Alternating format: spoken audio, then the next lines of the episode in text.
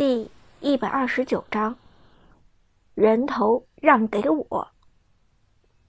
中路的老 K 很有经验，在拿下蓝 buff 之后，也没有过度压线，这让经济圈始终徘徊在河道附近，对线的嬴政也不至于龟缩塔下太远。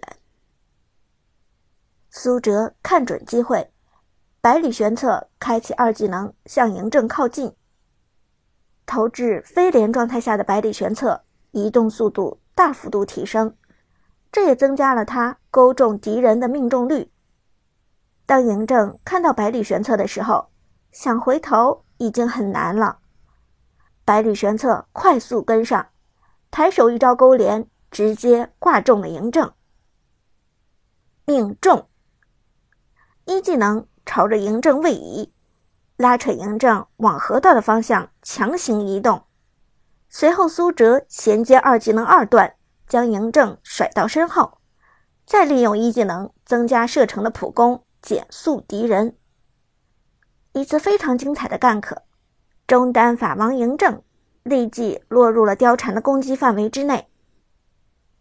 不过 C 组的支援非常及时，看到中路被干可野区的李白。火速赶来。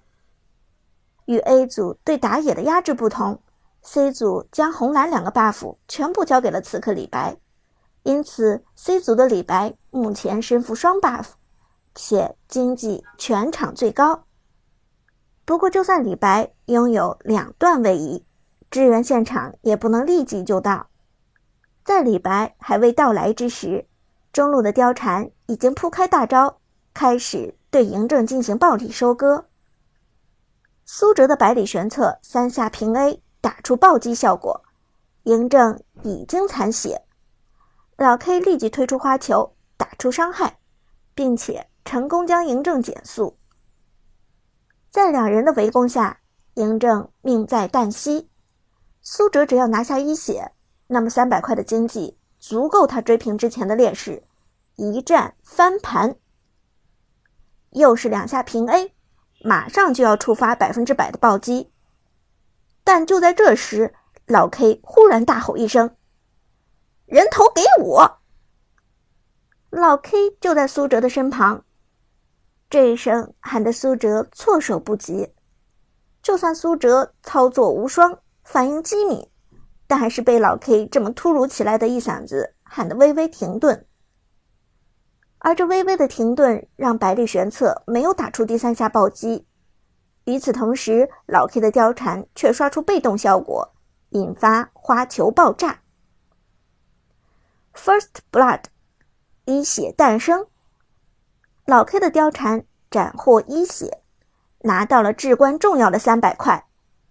而发起这次 gank，成功将嬴政从塔下拽到河道中的苏哲。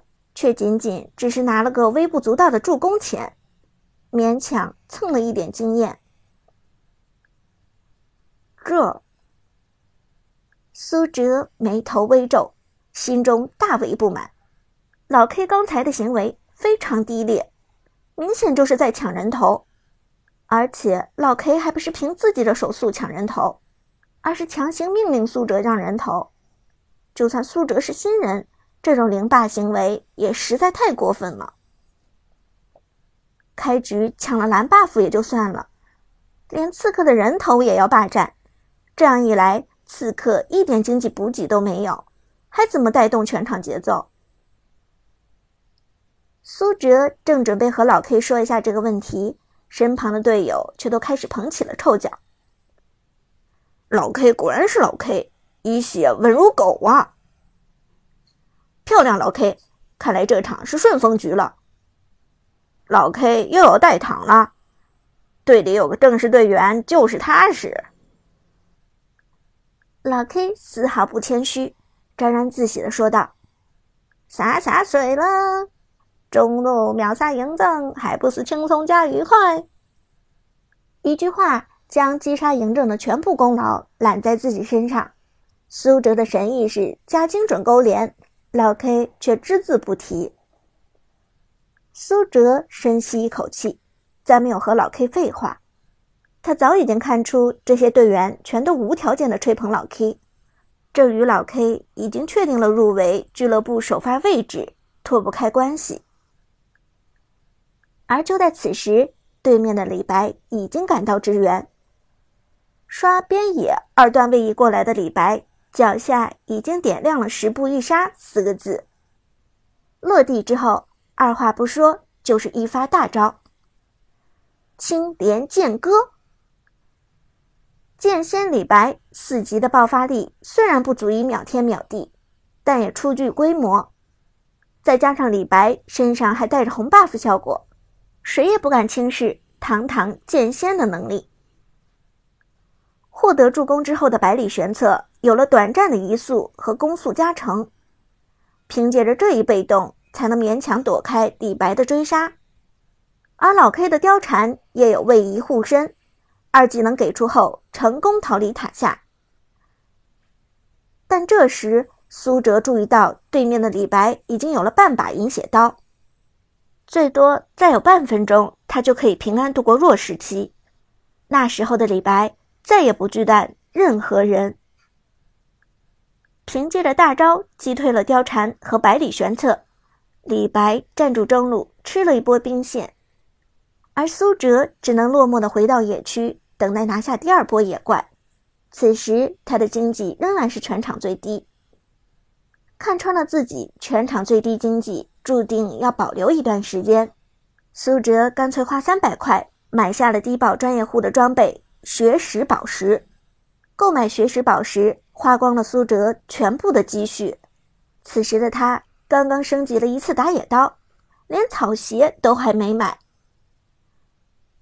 很快，野区的第二波野怪刷新，苏哲连忙补充经济。此时，上路曹操大声质问道：“打野呢？怎么还不来 gank？上路塔都要被消耗没了，打野死哪去了？”苏哲连话都懒得说，上单曹操既不想平分经济，又妄想打野来 gank，天底下哪有这么两全其美的事？更何况以此时百里玄策的经济状态，就算去了上路，也是于事于补。刷完野狼和蜥蜴，上路野区的蓝 buff 也终于刷新，而苏哲还没来得及回头过去，中路老 K 的貂蝉倒是准时赶到。蓝给我，你去下路打红。老 K 一副前辈的口吻命令道，根本不给苏哲任何反驳的机会。苏哲咬牙隐忍，只好转身去了下路。但这时下路的射手孙尚香又开始刷红，苏哲还没穿过中路，红 buff 已经被孙尚香收了。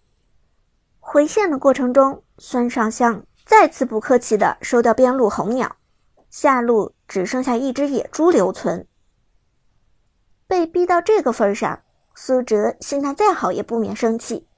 于是他也不去收野猪，干脆站到中路与对面的嬴政对线。别占我线啊！你去 gank。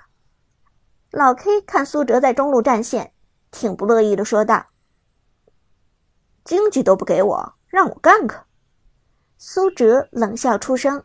他还没见过这么无耻的队友。你一个刺客要靠人头来拿经济，而不是侵占队友的资源来获得经济，懂？老 K 看苏哲反驳自己，挺不忿的教育道。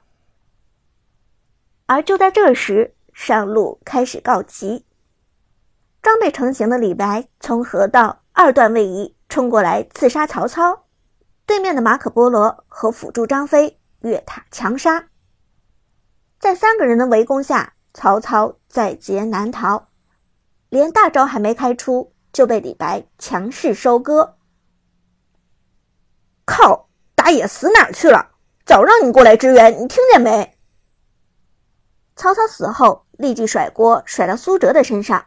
在他看来，苏哲没有支援是他被杀的主要原因。而苏哲现在全场等级最低，经济最低。张飞哪怕是开个大，也能吼掉百里玄策小半管血。这样的状态去了上路，就不只是单杀曹操，而是送给对面双杀。